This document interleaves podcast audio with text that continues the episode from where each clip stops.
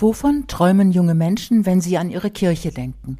Wir wollten es wissen und haben sie gefragt. Jacqueline zum Beispiel wünscht sich, dass ihre Kirche Vorreiterin in Sachen Klimaschutz sein soll. Oder Jakob, ihm geht es um Werte und Haltung und dass die Kirche eine Antwort findet auf die aktuellen Herausforderungen.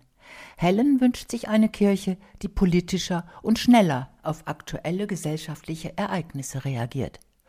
Und Charlotte sagt, meine Kirche, von der ich träume, wäre voller Gegensätze und an Diversität nicht zu übertreffen. Der christliche Glaube ist den jungen Menschen wichtig, denn er verfügt über einen unermesslichen Schatz an Bildern und Geschichten, die Halt und Hoffnung geben können. Sie setzen auf Gemeinsamkeit. Sie sagen, wir können uns gegenseitig stärken. Dazu gehört auch die Anerkennung der unterschiedlichen Welten.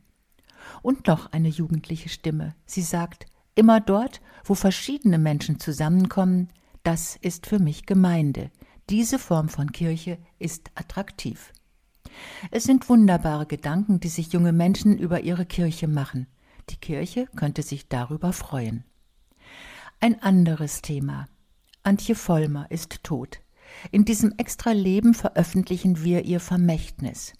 Es ist das Testament einer grünen Pazifistin, ein bewegender Essay über Krieg und Frieden von einer großen Vermittlerin und Versöhnerin. Es sind ihre letzten Worte, die sie an die Öffentlichkeit richtet. Am 15. März ist Antje Vollmer im Kreis ihrer Familie verstorben. Sie fehlt uns sehr. Kennen Sie Teun Töbes, der 21-jährige junge Mann zog freiwillig in ein Pflegeheim und lernte von seinen dementen Mitbewohnern, was menschliche Pflege wirklich bedeutet. Eine unglaubliche Geschichte, wie auch die von Janita Maria Jovonen.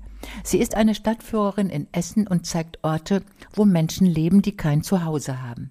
Janita kennt sich aus. Sie war selbst eine von ihnen. Und dann lesen Sie noch Johnny Cash und seine acht Lebensweisheiten. Zum Beispiel Nummer eins, vergiss nicht, woher du kommst.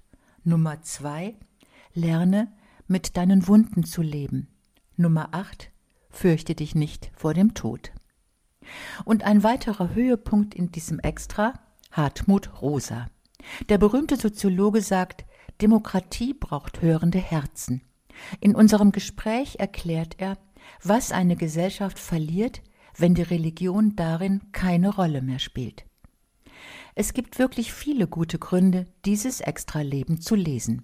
Ich wünsche eine spannende Lektüre. Dieser soeben gehörte Inhalt ist in der Zeitschrift Public Forum Extra zu lesen. Public Forum Extra erscheint mit zwölf Ausgaben im Jahr. Das Extra-Thema hat einen Themenschwerpunkt, betrachtet aus verschiedenen Blickwinkeln. Das Extra-Leben beschäftigt sich in Form von Geschichten, Reportagen, Gesprächen und Essays mit kulturellen und gesellschaftlichen Entwicklungen und Werten. Die Ausgaben erscheinen im monatlichen Wechsel. Weitere Informationen finden Sie im Internet unter extra.public-forum.de.